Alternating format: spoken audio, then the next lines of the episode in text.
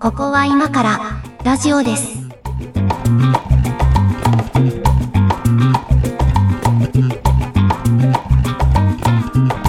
ここは今からラジオです。今日も始めていきましょう。お相手は上書きです。そして小屋敷です。よろしくお願いしま。ますはい、えー今回のテーマはですね、うん。読書です。えーそして読読書の中でも電子書籍と紙どっちが好きっていう話をしたいと思います。ほいほいほい。はい。うんまああのーまあそもそも猫屋敷さん本はそれなりに読んでます？どうです？読みます。読む方だった。かつて読む方だったと思います。最近なんか別になんかその、たくさん多読である、ありたいと思ってるわけじゃないですけど、まあでもぼちぼちは読んでますね。うん。まあね、そのどんな本読んでるかとかもすげえ興味あるんですけど。うんうんうん。まあ、一応テーマとしてはその電子書籍と紙の本っていうことでいきたいなと思ってるんですけど、うんうんうん。あのーまず自分の話からすると,、はい。えー、とまあまあ電子書籍も読んでると思うんです、数としても。うん、ただ、そのじゃあなんかあこれ面白そうだなと思った本とか誰かに勧められたとかっていうのを買おうと思って Amazon の書籍のページ開いたりした時に、うん。Kindle で買うか紙で買うかっていう選ぶ画面が出てきて、現状だとその電子書籍の方が紙の新刊よりは若干安かったりすることが多いんですけど、うんうん多いんですけどその Amazon マーケットプレイスがあるので、中古本が例えばまあ新刊が1800円ですと紙で、うんえー Kindle で1640円ですと。うん。うんで、えっと、紙の中古本が100円ですみたいな時あるわけですよ。うんうん。そうするとまあ送料が何百円かつくけど、まあ、300円、400円ぐらいで紙が手元に来るなら、まあ紙かなとかっていう選び方する時も結構あって、うんうんまあ、そういう理由で割と紙と電子が半々ぐらいかなっていう感じなんですよ、今のところ、はいはいはいはい。割合で言うと。はいはい。まあ、図書館とかもたまに使うんで、まあ、図書館とかも入れると紙の方が多分多いぐらいになりますけど、うんうんでもまあ、できれば電子書籍に寄せていきたいっていうのもあり。まあ、思考としては電子書籍に寄せていきたいですね。うん、そう、うん、思考としては電子書籍に寄せていきたいと基本的には思ってます。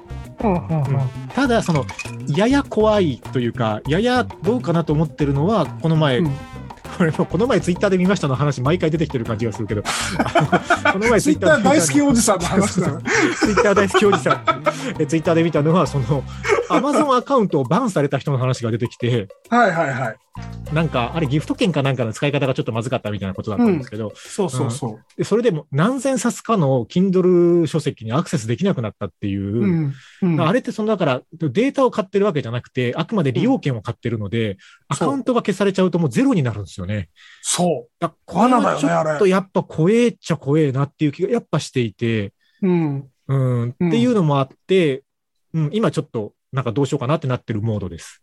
なるほど、なるほど。うんう。ん、ちなみに電子書籍って何で読んでるんですか？これもね、それも語りたいんですよ。あの基本 Kindle なんですけど、うんうん。基本、えっと、プラットフォームは Kindle が一番多くて、で、えっと、うん読んでるデバイスとしては、あの、まあ、スマホが結局多くなっちゃってるんですよ。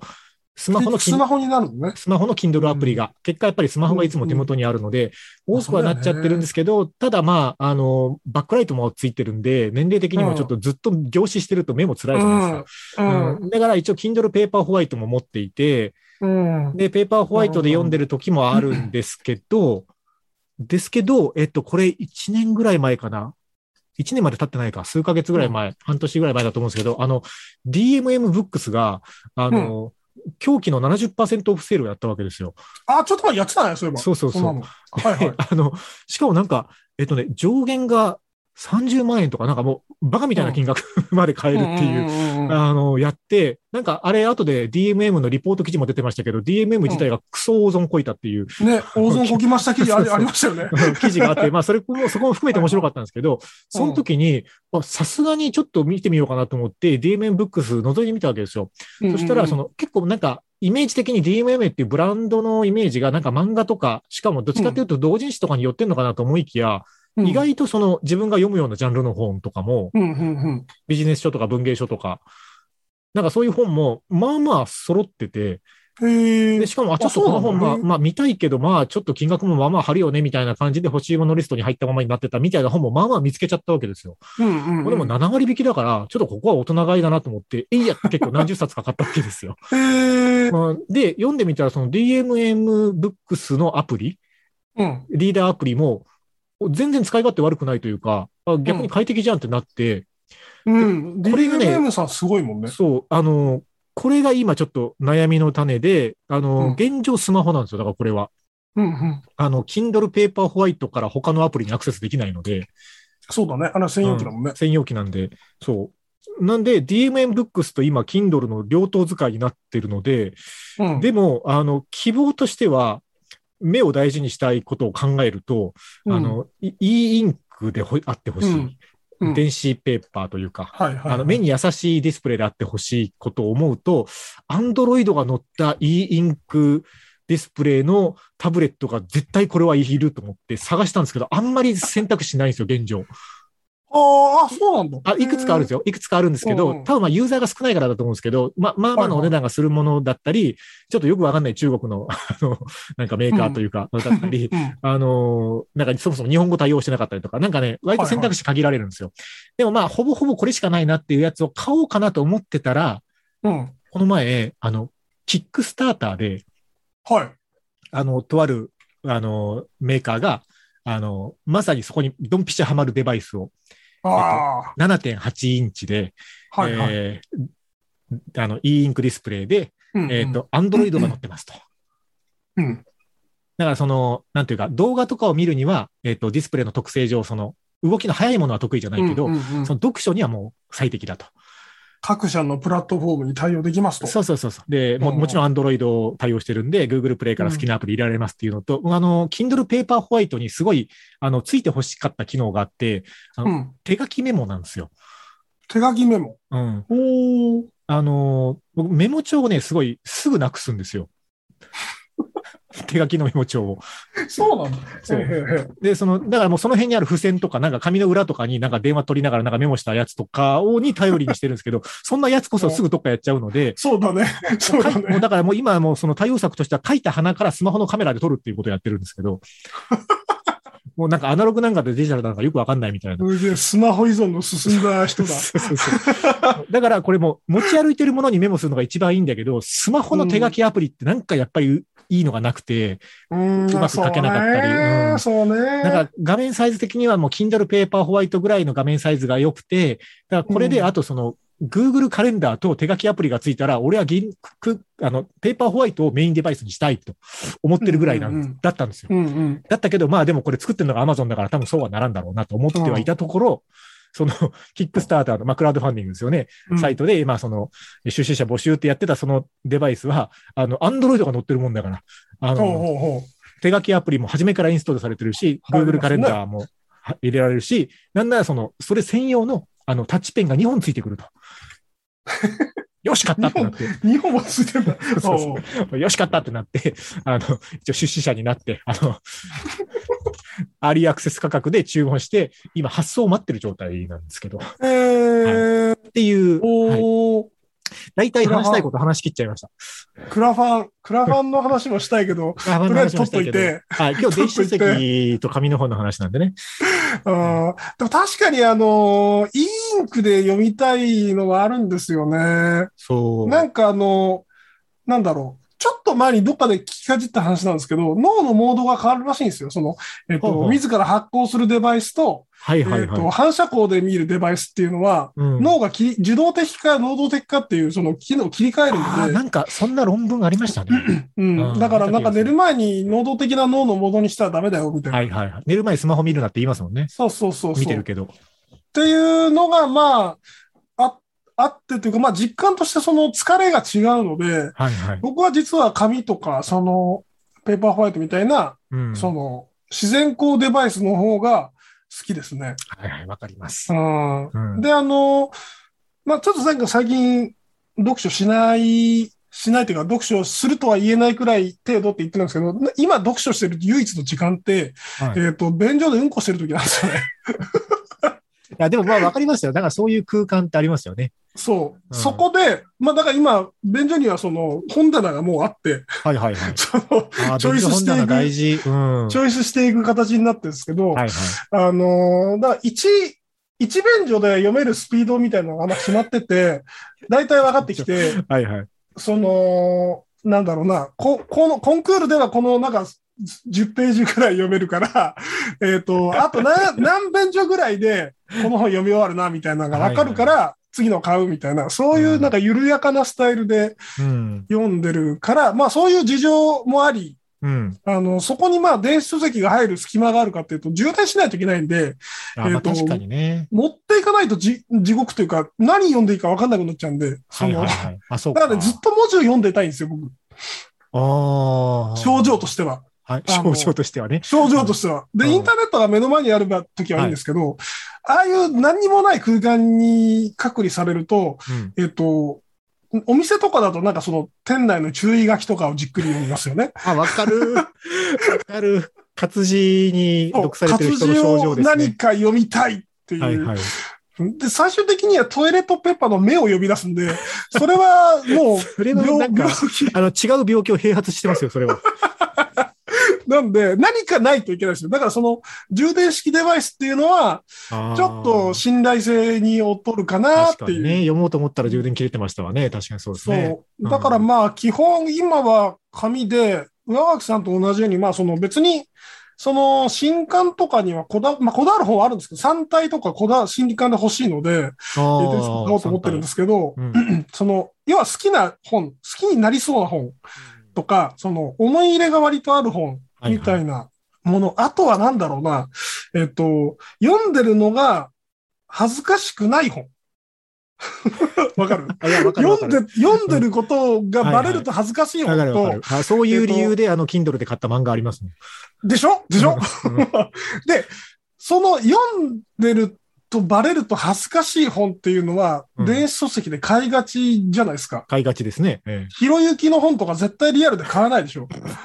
えうーん、まあまあ、コメント難しいですけど、まあ言わんとすることはわかりますよ。はい僕は買いたくないですよね。はい1%の努力とかっていうのが本当は並んでるの見られたらちちょっと恥ずかしいので、あの、並べたくないなっていう理由で、なんかその、電子書籍で買いがちですね。ひろゆきの言ってることは聞きたいので、でも、興味あるんだかないんだかどっちなんだろういや、あの人はね、あの、僕は会ったことあるんですけど、会ったことのある中で、あの、なんていうかな、指折りの賢い人です。ああ、いや、でもコメント見てるとそんな感じしますよね。賢すぎる人です。うんただなんかその、なんだろうな、自分の興味みたいなものを抑えられない人なので、なんかはい。、思こったことを言っちゃう人ではありますよう、ね。言っちゃうんですよ。ううんん。例えて言うならば、あの、目の前に髪の毛の切った、あの、あと、束があるじゃないですか。はあの、それの、その食べたらどうなるんだろうっていうのが気になっちゃったら食べちゃうタイプだと思います。ああ、でもそういう人いますね。うんうん。そういうタイプなので、もう人からどう見らられるだろうとか、もうよりも興味が勝っちゃうっていううん、そう。そうそうそう。んそうか。なんで、まあ、うん、今の話を聞いてて、あの、ちょっと話したいことが出てきたんで、もう話しちゃうんですけど、あの えっと、3体あるじゃないですか。小説の3体。あ、すごく、あの、いろんな人に勧められるんですよ。面白いようん、っつって。うん、うん。で、まあ、読書好きではあるので、興味はあるんですけど、うんね、ものすごいこれも自分がすごい損してる性格だなって自覚はあるんですけど、うん別に本に限らず何でも映画でもゲームでも何でもいいんですけど、その、大ヒットしてるものを一回避ける傾向があるんですよ。なんか、あ天の弱なんだ。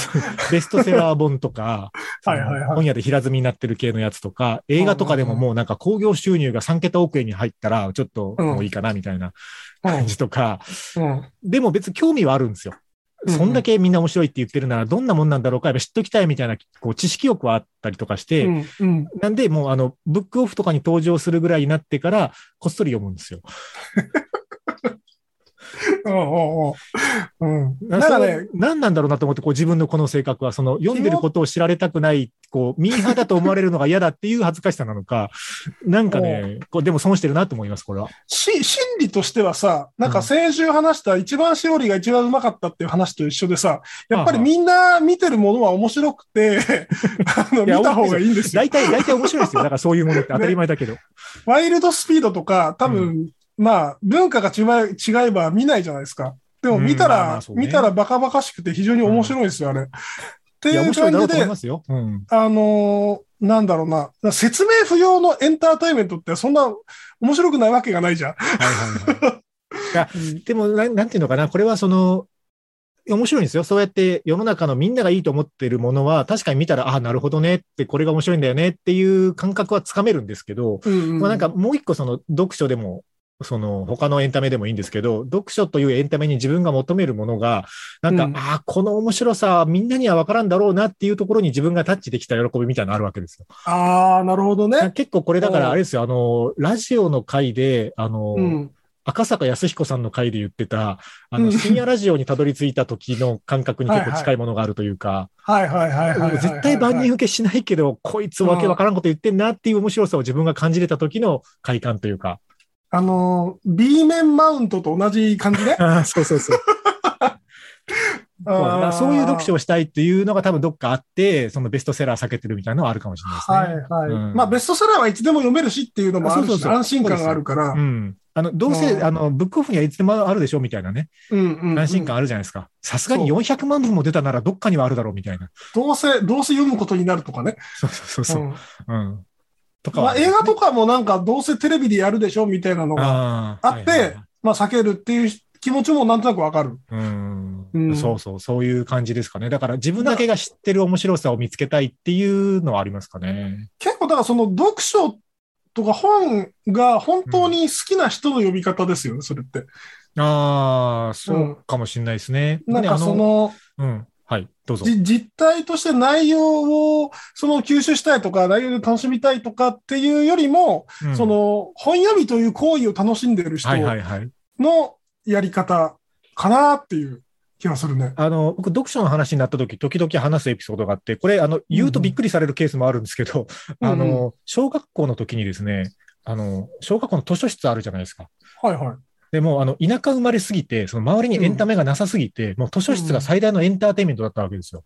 うんうんうんで、すまあね、これだから、その、多分今この話を聞いて皆さんがイメージする小学校の図書室のサイズの多分5分の1ぐらいしかないんですよ。大きさとしては。全然ちっちゃい図書おー結構図書室としては小さい。だいぶ小さい図書室だったんですけど、もうエンタメがもうそこだったので自分にとっては、あの、うん全部読もうと思って図書室の本全部読んだんですよ。全部読んだんだ。うん、あの、全百科事典とかそういうやつをのけて、あの、はい辞書とか百科事典とかはまあ一応除きますけど、それ以外にここにある本全部読んでみようと思って、一回全部読ん物だんですよ的なものね？そうそうそう。小説も、なんかそういうノンフィクションみたいなやつも。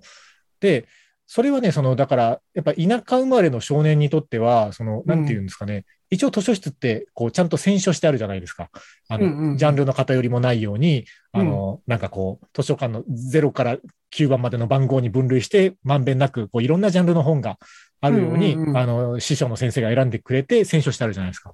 うんうん全部読んでみて分かったのは、だ冊数で言うと多分そんな何千冊とかでもないと思うんですよ。うん多分うんうん1000あるかなぐらいの多分、イメージ的には。何百ぐらいのいやでも結構な数ね。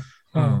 しかも全部通読してないですよ。なんかパラパラ見ただけとかもあるので。はいはいはい。うん。あの、なんかこう、なんとか絵本みたいなやつとかはなんかパラパラ見ただけみたいなやつもありますけど、はあはあはまあでもこう、一応通ってみると、こう、この田舎に生まれてただ日々を過ごしているだけでは知ることのできない世界がこれぐらいの幅がありそうだっていう、こうなんか想像はできたわけですよ。あうんうんうんなんか社会の幅広さみたいな。うんうんうん。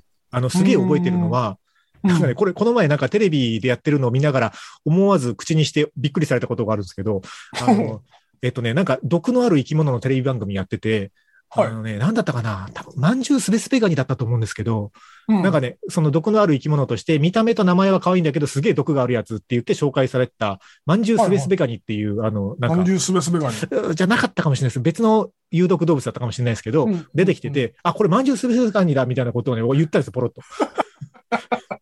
でこれはその小学校の図書室にあったあの学研の秘密シリーズで有毒生物の秘密っていう本がすごい面白かった記憶があって、はいはい。あそれにね、結構大きく取り上げられてたんですよ。はいはいはいでこいつはそのすげえ危ないから、あの、とりあえず見かけても絶対触っちゃいけないみたいなことがすごい強く書かれていたのがすごい記憶に残ってて怖かったので。で、あの、なんか姿形も含めて覚えてたんですよ。あーだからその、なんか、だからね、これ、あのーベースがだから雑学親父なんですよね。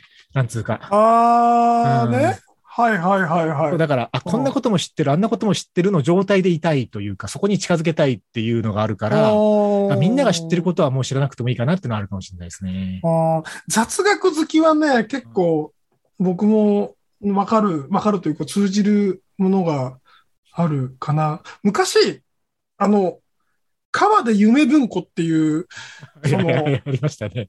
なんか雑な、はいあの、駅のキオスクで売ってそうなは本。の代表なんですけど、あれ、あそこってすごいなんかマニアックな、なんか、えっと、ノストラダムス1999年の大予言と、その他週末の予言集みたいな。そういう、うん。僕図書室じゃないですけど、そういう方向から、うん。なんか、いろいろ雑学を読んでて、いや、これ、あの、なんだろう。今こんな名前になってるけど、昔日本のカルト宗教で、こうこうこうでみたいなことをスラスラ言えちゃうんですよ、僕。あ、そっこれでドン引きされたと。ことがあります。はいはいはい。雑誌で言うと、ムーまではいかないけど、ブブカぐらいですかね。ムーはメ、ムーはメジャーよ。ムーはドメジャーですよ。ドメジャーですね。うんええムーはドメジャーあです。ちなみにあの、ムー編集部はね、今、ポッドキャストやってますからね。あ、そうなんですか？そうそうそう。あんま聞きたくないな。あんま聞かなくてもいいと思いますけど。いやいや、あの、面白いですよ。面白いと思ってますけど。僕はい。はい。あの、聞く人を選ぶ感じはありますね。まあまあ、それはいいんですけど。そう、そうだよね。うんそうだよね。いや、でもね、こうんの雑学おじさんからすると、うんあのーあれなんですよ。こう雑学を披露することで、えー、なんていうか、感心されることとかよりは、やっぱ煙たがられることの方が多いんじゃないかっていうビビりも常に持っていて、多いだから、やっぱね、自分の中にだけ溜まってるものなんですよ、これは。なんか、それは、あれだよね、開陳する機会ってそんなにないからね、実は。その、うん。あの、自分からアグレッシブにいかない限り、そう。それが求められるとか、なんか、例えば、ね、無人島で漂流して、いや、これは食べられる草だ、みたいな、そういう。機会があれば。ね、あの、披露できるけど、それはないですからね。無人島にたどり着いて、もうね、あの目の前に食べられそうなカニが出てきたけど、こいつに毒があるかどうか知ってるか どうかはとても重要ですけど、生死を分けるので。いや、これはスネスネ間違いだからダメなんだって。そう。で、言えたらね、生き残れますけど、でも日常生活でね、普通に生活してて、すべすべまんじゅうがになかなか出会わないので、ね、なかなかね。うん。まあ、そういう雑学を披露する場所ってね、なんか、飲み屋に行ってこっちがお金払わないと喋れなかったりするので、あとあれじゃない、別にクイズ番組とかじゃない？視聴者参加型クイズ番組が消えてしまった話がありましてね。ああ、そうね。そうねアタック25が終わったことによって、に終わったことによって。うん、もそうそう。なんですけど、うん、だから別にその披露したい欲はそこまではないんですけど、う、うんうんううんん、でもなんかそういう雑学を貯めときたいっていうのがあって、なんかうんベストセラーを避けてる傾向はあったりするから、結構わけのわかんない本を読んでる自覚はありますね。最近なんか読んだわけのわかんない本って。えーっとね、えっと。ね、えっとね、反穀物の人類史。だから反穀物の人えっ類史。とね、は結構凄本でしたね。あのーこれは図書館にしかなかったので、図書館、もう絶版になってる本で図書館の、しかも書庫に入ってるのと出してもらって読んだんですけど、うんうん。えーっと、すごい、こう、圧縮して説明すると、あの、穀物を栽培できることによって人類は発展してきたというのが一応、こう、これまでの常識だったけれども、うんうんうん。本当にそうかっていう研究をしてる人の本なんですけど、はいはいはいはい。あの、穀物を栽培できるようになる前は狩猟採集生活だったから、あの、うん食べ物があるところに移動していかないといけなかったと。うんうん。でも行っても取れないこともあるし、だからその、養える人数の数に制限があったから、うんうんあの、人類の数も増えなかったし、集落もなかなか発展しなかったとかがあるけど、こう、定住できることになったことによって人類が発展したんだっていうのを常識だと思ってるよねと。うんうん。本当にそうかっていう話を書いてあって、へえ、面白そで、結局その、なんかいくつかの方向性でこれ論じられてるんですけど、まあ、例えうん。ばその、貧富の差が生まれていくと、富の蓄積が起こるので、持つもの持たざるものが生まれていくっていう話もあったりとか、う。うんうん。なんか結構タイムリーだなと思うのは、その、人々が同じところに集まって住むっていうのは、どうやっても感染症のリスクが出てくると。うんうん。なんかバタバタ人が死ぬっていうのは、これあの、遊牧民とか、遊牧生活だと、ほぼそういうリスクがないと。うんうん。あの、そもそも自分たちだけで生きてるから交易もしないし、うん。住む場所変えてるし、うん、だからそういうリスクもなかったりとか、そのなんか幸福度っていう目線で見たときに、なんか穀物を手に入れた人類は本当に幸せだったのかっていうことを書いてあって、まあまあ、あの、そういうことを書くぐらいだから、うんまあ、実はそうじゃないんじゃないかっていう問題提起をしてる本なんですけど、うんうんうん。まあ結構面白かったですね。はあはあはあ。なんかちょうどね、あのーそのカウンターじゃないですけど、はい。あの、さっき出てきたその西村博之さんがずーっとここ5、6年おすすめし続けている本で、うん。えっ、と、なんだったっけ ?10 あ、10病原菌鉄。病原菌鉄をやっと読んだんですよ。はあ、はあはあ、はいはい。あれはすご本ですね。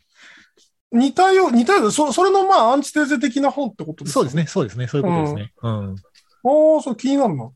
なんか、〇〇の人類史ブームとちょっと来てる感じがあって、なんかあるね。あの、多分サピエンス全史ぐらいからなんですけど、はいはいはいはいはい。うんでもね、サピエンス選手は実はあの、Kindle で買ってるけど読んでないんですよ。あ、そうだ。これあの、ベストセラーになったからっていう理由で、ああね。なるほど。あどうせいつか読むだろうと思って買ってはあるさっきの、あの、反骨精神の現れなんですね。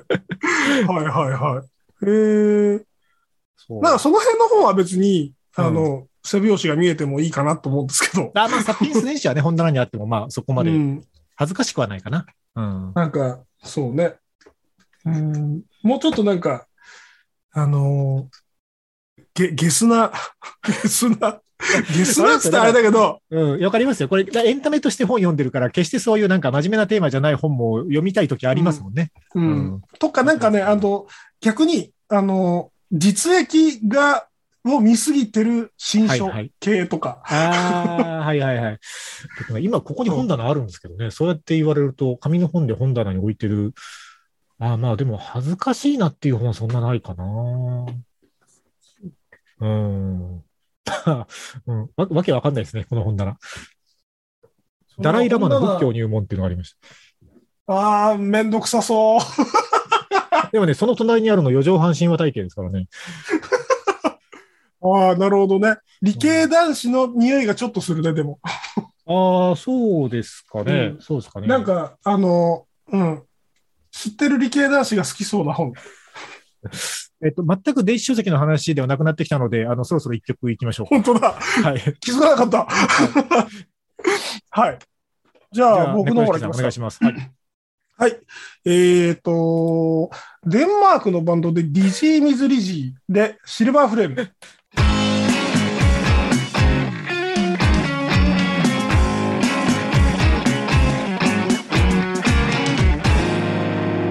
は今からラジオです。デンマークのバンドとかどこで見つけてくるんですか？これがね、あのー意外と皆さんの、皆さんというか鹿児、鹿児島で知ったんですけど、はい。あの、鹿児島で深夜になんかあの、なんだろう、海外の最新 PV 流すだけ番組みたいなのやってるじゃないですか。ああ、はいはい、やってるやってる。アンプとか。なんかその辺を、なんか大学時代にダラダラ見てては知ったんですよ。あ。確か。ほうほうほう。で、あの、なんか、アメリカのハードロックとはまた違ったなんかこう、うーん、不、不穏なメロディーを伴った、うなんか、アメリカのロックっていうのは爽快感というか、はいはいはい。なんか、寝やかな感じするじゃないですか。うん、する。なんかそ、そういう感、気候なのかわかんないですけど、そういう感じでもない。ちょっとネクラな、あの、繊細な感じがするハードロックっていうよくわかんないジャンルです。どな。い や、でもだからほら、いい番組でしたよ、あれは。なんか一曲、その、選曲してくださいって言われて、こう、デンマークのバンドですとかって言える感じが、ちょっと、うん。そういうのかっこいいなと思うタイプなわけですよ、まあ言うたらそうんでも、ほら、あの、まあ音楽もまあまあまあ聴いてる方だとは思うんですけど、う。うん、うん。あの、まあ仕事からもあって、こう、なんかヒットチャートの曲とかもまあまあ聞くわけですよ。はいはいはいはい。うんでもね、まあ、よくよく聞くと、やっぱ夜遊びとか結構かっこいいなと思う時もあって、いや、かっこいいよ。うん。うん。でもじゃあ好きなバンドなんですかって言われて夜遊びとは言いたくない自分もいるみたいなね。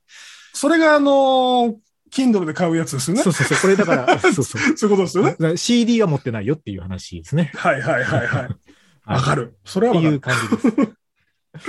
えっとね、ちょっと話をぐるっと元に戻すと、電子書籍に寄っていってほしいというか、電子書籍化していきたい派ではあるんですが、なんかね、これができたらいいのになと思うのは、あの、うんうん人に貸すなんですよ。とか、人から借りる。あこれあ、紙の本しかできないじゃないですか、現状。そうですね。だけど今うんほら、その Kindle だったら Amazon アカウントと紐づいてるんだから、えっと、その誰かこの本を貸したい、例えば猫屋敷さんの Amazon アカウントを教えてもらって、この人に僕の持ってる Kindle のこの本を貸しますよってやったら、自分の Kindle ライブラリからその期間中消えとけばいいわけじゃないですか。うんうんうん。その期間は自分は読めない。うん。けど猫屋敷さんが読めるようになってる。で、うんうん猫屋敷さんが返却ってボタンを押したら、また自分のところに現れる。うんうんっていうだけの機能だから、これ全然その技術としてはできるはずだと思うんですけど、そうだね。そうだね。うんなかなかこの機能は実装されないなと思っていて、なんかこれができるとまずいことがあるんだろうなと思うんですけど。それができると買う人が減るからじゃないですか。ああ、まあでも、単純にでもどっちがこう、なんていうのかな、どっちがいいか問題ってあって、そのうん。DMM ブックスの70%狂気の割引セールみたいなやつは、そのうん。単体のキャンペーンの収支で見たら多分クソ赤だったと思うんですけど、うん。うん。でもその DMM ブックスのアカウントを作ったわけですよ、現にここに一人。ね。で、その、そせめぎ合いのさま、うんさなかにいるわけなので成功ですよね。だし、実際そのキャンペーンが終わった後も、DMM ブックスの方がポイント還元率が大きいなとかで、Kindle じゃなくてそっちで買ってる本とかもその後もあったりするわけですよ。はいはいはい。ポイント好きだからな。ポイント好き話はね、あの、ポイント好きおじさんキャッシュレスという会を聞いてください。キャキャラ付けがすごいんですけど、はい本当におじさんなんでね。あの、何の話だっけ？そうそう、だから、あの、DMM ブックスユーザーをここに現に一人増やしてるわけですよ。だから、うんあの、なんていうのかな。えっと、まあ、若者の読書離れみたいなのもあったりしますけど、うんその、うん本を読む人自体の数を増やすっていう効果は、本を貸すっていうところからだと思うわけですよ。まあ読んでみって言ってね。そうそうそう。だからやっぱね、こう、学生時代とか友達の家に遊びに行って、なんかそこで、なんとなく友達がなんかしてる間に読んでた漫画が面白くて、ちょっとこれ貸してくれよっつって全巻借りて帰って、読んで、その作者さんの他の作品に手出していくみたいなことって往々にしてあるわけじゃないですか。うんうん、あるねだから。そういうことの入り口になることを考えたら、単純に本の売り上げ下がるとは言えないような気もするんですけどね。そうね。で、アマゾンの描いてる戦略が、その、単純にその、なんだろう、貸し借りというか、うん。あの、本の情報情報の伝達は口頭なり他でやってくれと。うんうん。で、ね実態は、まあ、はいはいうちから買いなよ。みたいな、はいはい。もしくは多分ね、うーんと、リアルの方はそれでよくて、電子書籍はこういうものだみたいな、あー誰かかモデルを作っちゃってるんでしょうね。そう、で、それが一番都合がいいんだろ電子書籍とはこういうものだよのモデルが Kindle の今の仕組みになってしまってるから、なんか、ね、そうそうそれのコピーになっちゃってるんですよね、他もね。う。そうだと思う。なんかそれをわざわざ損する方向とか、その利益が減る方向にうん。持っていこうかってすると、その本好きだからっていう理由ではしないじゃないですか。はいはい、確かにね。うん。うんだから、なかなかその、すごいインディーな、インディーな電子書籍サイトとかがそういうことをするのかなっていう気はしますね。その、の、みんなの銀行じゃないですけど、はいはい、はい。あの、あの大手ではないところこそそういうことをするんでしょうね。あの、もう一個できてほしいなと思う機能は、うんあ、の、まあ、Kindle 出版とか今結構誰でもできるようになってるじゃないですか。はいはいはい。こう紙じゃなくて電子書籍で出版するとか結構誰でもできるなってなってて、でも、はいはいその、こう、そんなに数は多くないですけど、稀に、その誰だかわかんない、多分まあだから同人作品ってことですよね。うんうん作家さんとか職業でそれやってる人ではないんだけど、すげえな、この本無料でいいのみたいなのが、Kindle Unlimited とかにたまに登場することがあるわけですで、そういうやつは、あの、なんかお金払いたいとかもあるし、こっちとしては。なんなら。まあお金払いたいとかもあるし、ちょっとこれその誰かにやっぱ見せたいとかもあったりするから、これうんを、例えばじゃあ、あの、プラス500円とかプラス1000円払ったら、あの、紙で製本して送ってくれるとかはないのかなと思ったりとか。ああね。うんはいはいはい。そういうオプションもはあっていいかなと思ったりしますけどね。なんか、その、創作者、クリエイター側からしたら結構夢のある話で、うんうん、確かに。なんか、やりたがる人は多いと思われるやつですね。うんまあ、そんなにこう、大きなマーケットにはならなそうだけど、なんかね、多分ね、エッチな本をいっぱい出されちゃうんだと思います。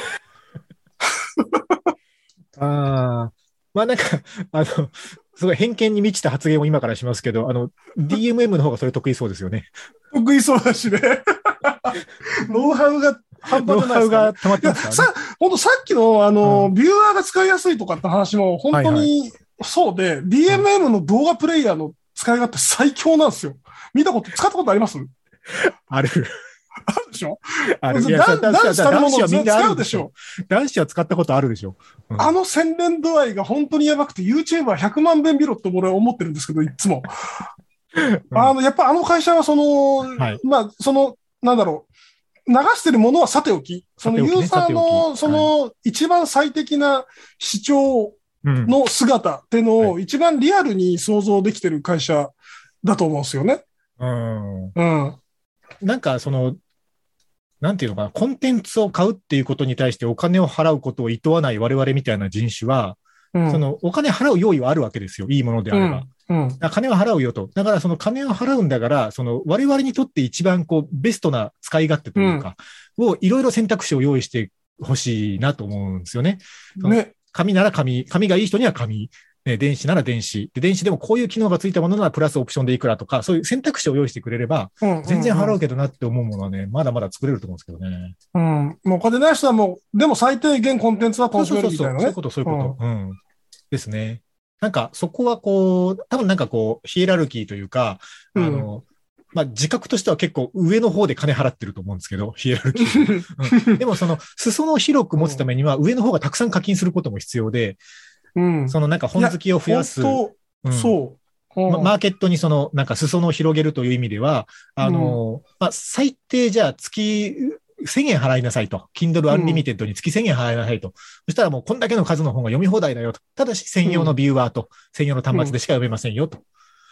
だけど、その、さらにお金を課金する気があるやつは、もっとこんな機能も使えるし、うんうんうんえーなんか、なんなら欲しい本は紙でも送ってあげるし、みたいな、こう、上に行くほど金はかかるけど、なんか、バリエーションが増えていくみたいなね。なんかそういう選択肢がいいなと思うんですよね。そうね。なんか、それ、今聞いてて、でも、ちょっと難しいかなって一瞬思ったんですよ。なぜかっていうと、はえっと、僕前あのゲームの宣伝の仕事をしてたんですけあ、ど、はいはいはい。ゲームの課金ってあるじゃないですか。うんうん。あの、課金されるその、なんていうか、割合というか、ああ、はいはい。って話あるじゃないですか。なんかその、トップランカーがね。そうです、そうです。トップランカーがめちゃくちゃ払ってて、はい。えっ、と、9割5分以上はトップランカーの養分なんですよね。ゲーム内的な養分で、言い方はまあともかく、はい。だからその新規をはい。たくさん連れてくるっていう広告宣伝を打つし、はいはいはい。えっ、と、そうしないとゲームが死んでしまうっそういうことですね。ていう、それと同じ現象って結構いろんなそのインターネットビジネスの中で見られる現象で、うんやっぱりトップ何パーセントっていう人が、はい。えっ、と、売り上げの8割ぐらいを作って、はい。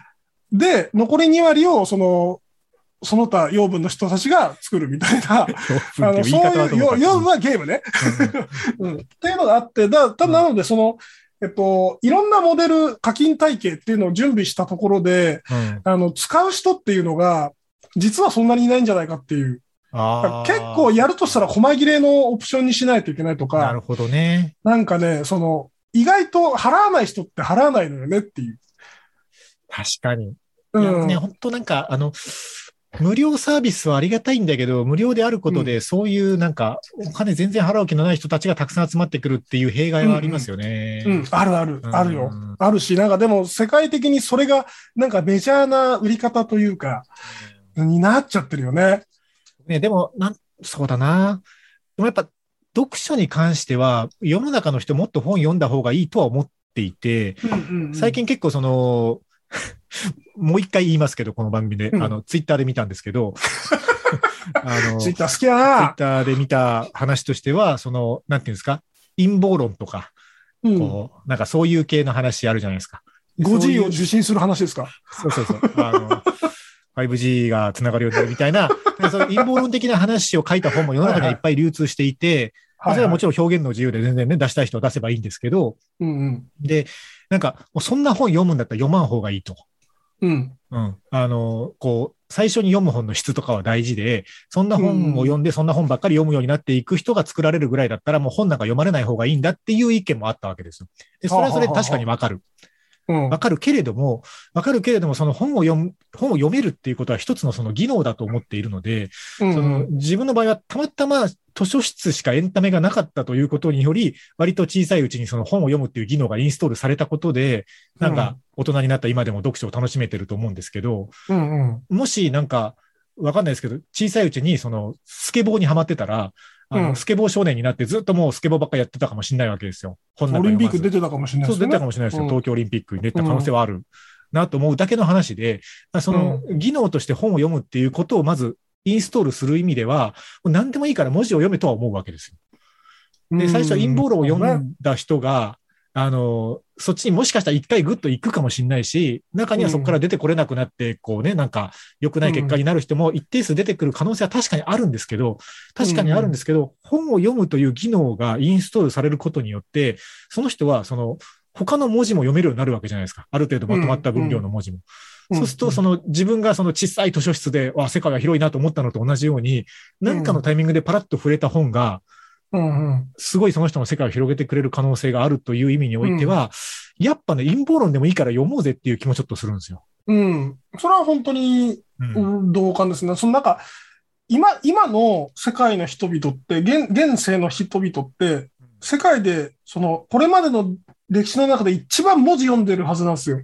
はいはい。携帯電話を通して、文字を読むというだけで、だと。うんただその、本とかっていう単位、一つのストーリーとかっていう、そういう単位になると、うん結構それは逆に、その、機会が低下してるんだろうなと思ってて、うん。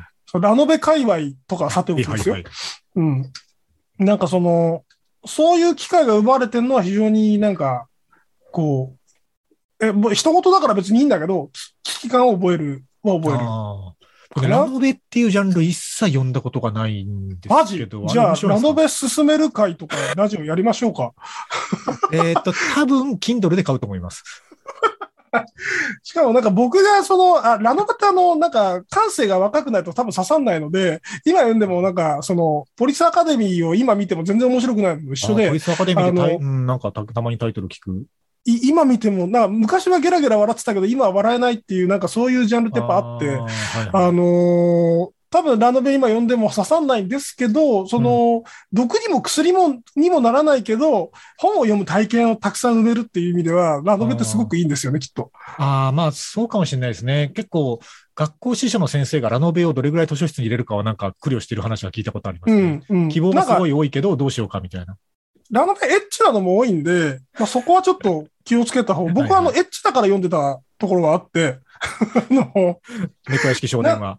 な、なんでしょうね、あの、うん挿絵とかがエロいんですよ。はいはいなんか。ああ、まあちょっとアニメっぽい感じのイメージそう、アニメっぽくて全員巨乳だし、なんかね、っていうのが、まあ動機だったりするんですけど、うんあの、とはいえ、まあ読書量というか読書スピードを把握するのにも多分一役買っているし、はいはいはい。あの、なんか、素早くそのページの用紙を把握する技術みたいな。のも、多分そこで培われているので、ああ、まあでもそういう意味で言うと、それってなんかこう、なんていうんですかね。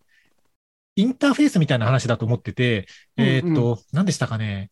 太宰治の人間失格とかだと思うんですけど、なんかあの、こう、うんうん想定をすごい最近のイラストレーターさんがなんか作って、うん、うん、で、さ出版されたやつが、なんかもう一回今頃人間失格がなんでランクインみたいな感じでう、ん、うん、こう、書籍の売り上げチャートに入ってきたみたいな話ありましたよね。うん、うん、最近やってたね。うん。なんか、うんでもそういうアプローチってすごい大事だと思っていて、その大、事だと思う。ラノベから入って、ラノベの中だけで完結してる人は、多分、太宰治に手を出すことは普通はないんだけど、うんなん。か、並んでる感じ、あもしかしたら近いジャンルぐらいの感じで手に取れる見た目をしていることっていう大事さはあるような気がするんですよね。あのね、本当、なんかあの、そのものが自分と関わりのあるものであるって認識させることって、広告ではすごく重要じゃないですか。あはいはい、大事ですね。自分ごと化ですね。自分ごと化そう、というやつ。そう。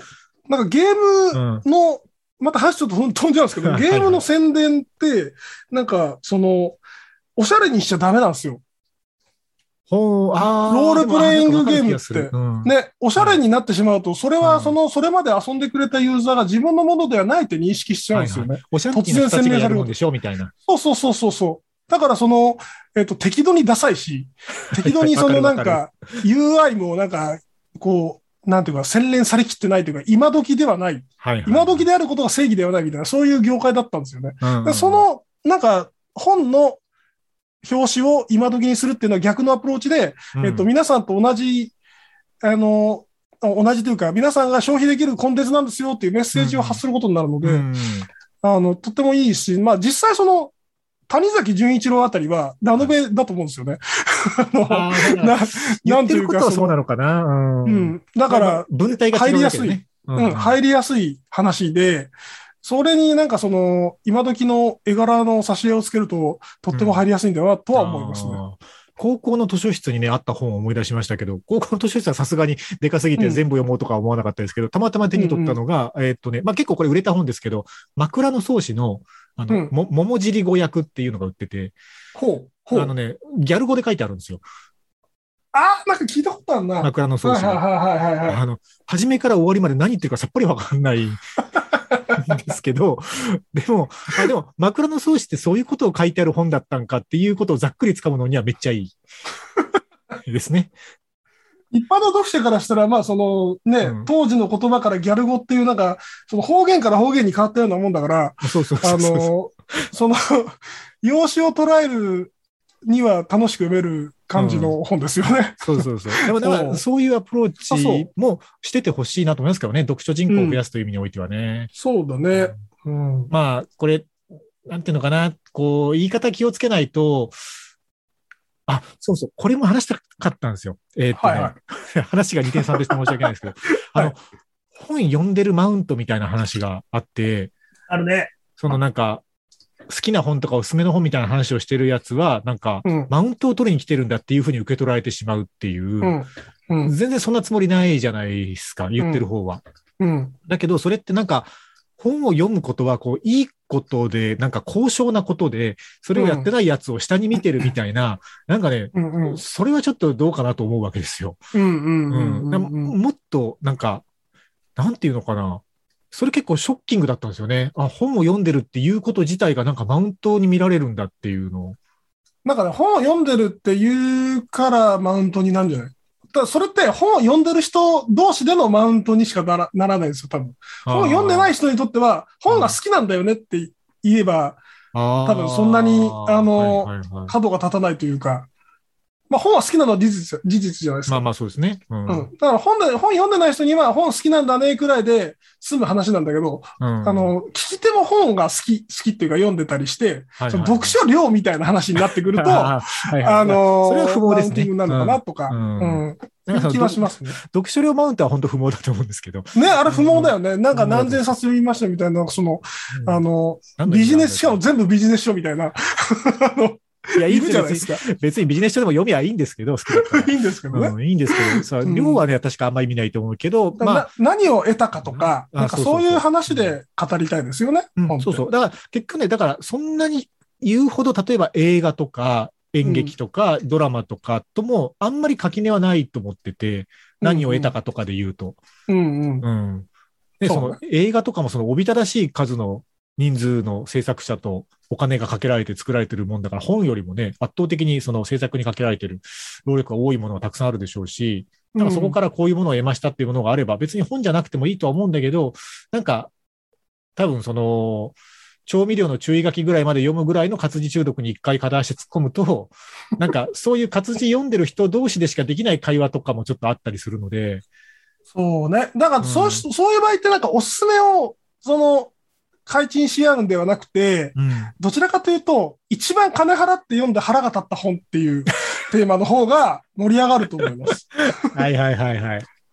せっかく、あの、映画とかでもあるじゃないですか。なんかその、劇場で見て腹が立った映画ってあるじゃないですか。デビルマンとか。それあれですかね、深田恭子のやつ？だっけ？えっとね、ボブサップが出てるやつ。知らねえ。よう見ましたね、それ映画実際、あの、もうこれは、あの、公開前からクソ映画だということで分かっていて、ああ、はい、はい。あの、これを1800円出して、その映画館で見る気が絶対来ないと思って 行ったんですよ。本当に必見のしょうものさで。そう言われると逆に見たくなるんですけど。ね、見たくなるでしょ、うん逆逆に見たくなる。っ っていうなんか話を本でもやると逆にちょっと読みたいんだけどみたいな。でもどうかなでも、なんか映画とかだと映画館にお金払って入ったからには、まあつまんねえなと思いながらも一応最後まで見るじゃないですか。うんうん。見るけど本だとちょっとこれはいまいちだなと思ったらもうやめちゃいますからね。だからもうそこで、えっと、うん俺、俺なんか4ページでやめたよって話が始まるわけですよ。少なページマウント。お前、第3章まで行ったらすごくねっていう、俺もう前書きで無理やったわ。っていう楽しみ方もできる。ああ、確かに確かに。なるほどな。いやまあまあでも、あの、電子書籍の話ではやっぱりなかった気がするけど、そうだね。ただの本好きのおじさんの話でした。本好きおじさん話ですね。えー一曲かけてないですよね。かけましょうか。はい。かけてないね。はい、かけます。えーっと、えー曲はじゃあ、カプセルで光のディスコ。ここは今からラジオです。ラジオです。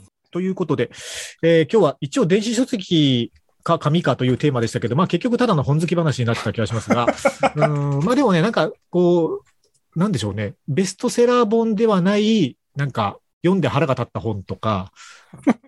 なんか聞いてくださってる方が300万人ぐらいいるので、皆さんのおすすめを聞きたいですね。そうね。うん、なんかその、なんだろうな、こう、こう、効能のある本とかないですかね。読んだら肩が軽くなったとか。費用的な意味じゃなくて物理的に？あのー自爆霊としてさまってよっていたおばあちゃんが成仏しましたみたいな、あの、そういうね、あの、某、某学会の本とか、なんかそういうのをお勧めしてほしいかな。なんか明らかにどっかのカテゴリーをディスりに行ってるじゃないですか、それ。いや、いいんですよ。いいんですよ。はいもうどんな本でもねどんな本でもページを開いてほしいなと、まあね、一本。あでもその一般流通しない本の中にも多分結構面白い本ってあると思うんですよ。いや、あると思うんですよ。そうそう。でもだからそういうのは、こう、なんですかね、えっと、紙で流通しない本って、紙ベースで出版すると採算が取れないからとかもあるじゃないですか。うんうんうん。そういうのはね、電子書籍の出番だと思うんですよ。そうだね。ううんん、僕あの結構あの番組でちょこちょこ歴史の話扱う番組やってたりするんですけど、うんうんうん。あのなんか参考書籍とかでこういうのっていうのがこう絶版になってても読めなかったりするのがあるわけですよ。はいはいそのはい。絶版本の復刊とかはそのうん紙じゃなくて電子でやるとそんなコストもかかんないでしょうし、うんうん。うん、なんかねぜひデータ化しといてほしいなと思うのありますけどね。アーカイブになるしね。そうそうそう。あの、うん国立国会図書館とかは結構なんかその古文書的なもののデータ化とかをだんだん進めてればいるんですよ。ああ、大事な授業のね。うん、あのデータ化して公開することであの日本人以外の研究者もそれを見られるようになるのでなんかそのあんまり研究されてなかった、分野が明らかになっていくとかそういう効果も期待できるって話も聞いたことありますけどね。うんうんうんうん。そうね。いやーこれは何でしょうね。うん。まあでも結構そのお互い本を読んでそうだということが分かりました。いや、もうそんななんちゃってっすから、僕は。いやいやいや。なんちゃっての人はねあのトイレ本棚作らないですよ。本棚に並んでる本はペンギンハイウェイとかですからね。その、なんか、ペンギンハイウェイ知らないけどなんすか？エンタメの、エンタメの、あの、映画になったんですよね。アニメ映画になったんですよ。そういう、なんかちょっと、ちょ、チャラい、チャラい本あいやいや、そうね、だから内容がチャラいかどうかとかも、割とそういうのって、こう、どっちでもよくて、あの、なんか、うんこしてる時もなんか活字を読んでたいと思う症状があるかどうかあ、そう、そういうことで言えば、まあ、立派な中毒者ですね。うん。うん。それは結構ね、あの、重症だと思いますよ。でまあ、そうですか。逆に言うと、その、この番組的には、あの、そこまで重症じゃない方の声とかおすすめ本とか、ああ、そうですね。なんか逆にその、いや、なんかもう、俺は本読むとかあんまり好きじゃないんだよみたいな方もいれば、まあそういう声もね、あの、ぜひ寄せていただけるといいかなと思ったりしますけども。はい。はい。じゃあ、読書会はこんな感じでいいでしょうか。読書会になっちゃったよ。電子書籍会。電子書籍会です。電子書籍がもっと普及するといいなっていう話でした。はい。そうですね。はい。ということで、えー今回これぐらいにしたいと思います。今回もありがとうございました。ありがとうございました。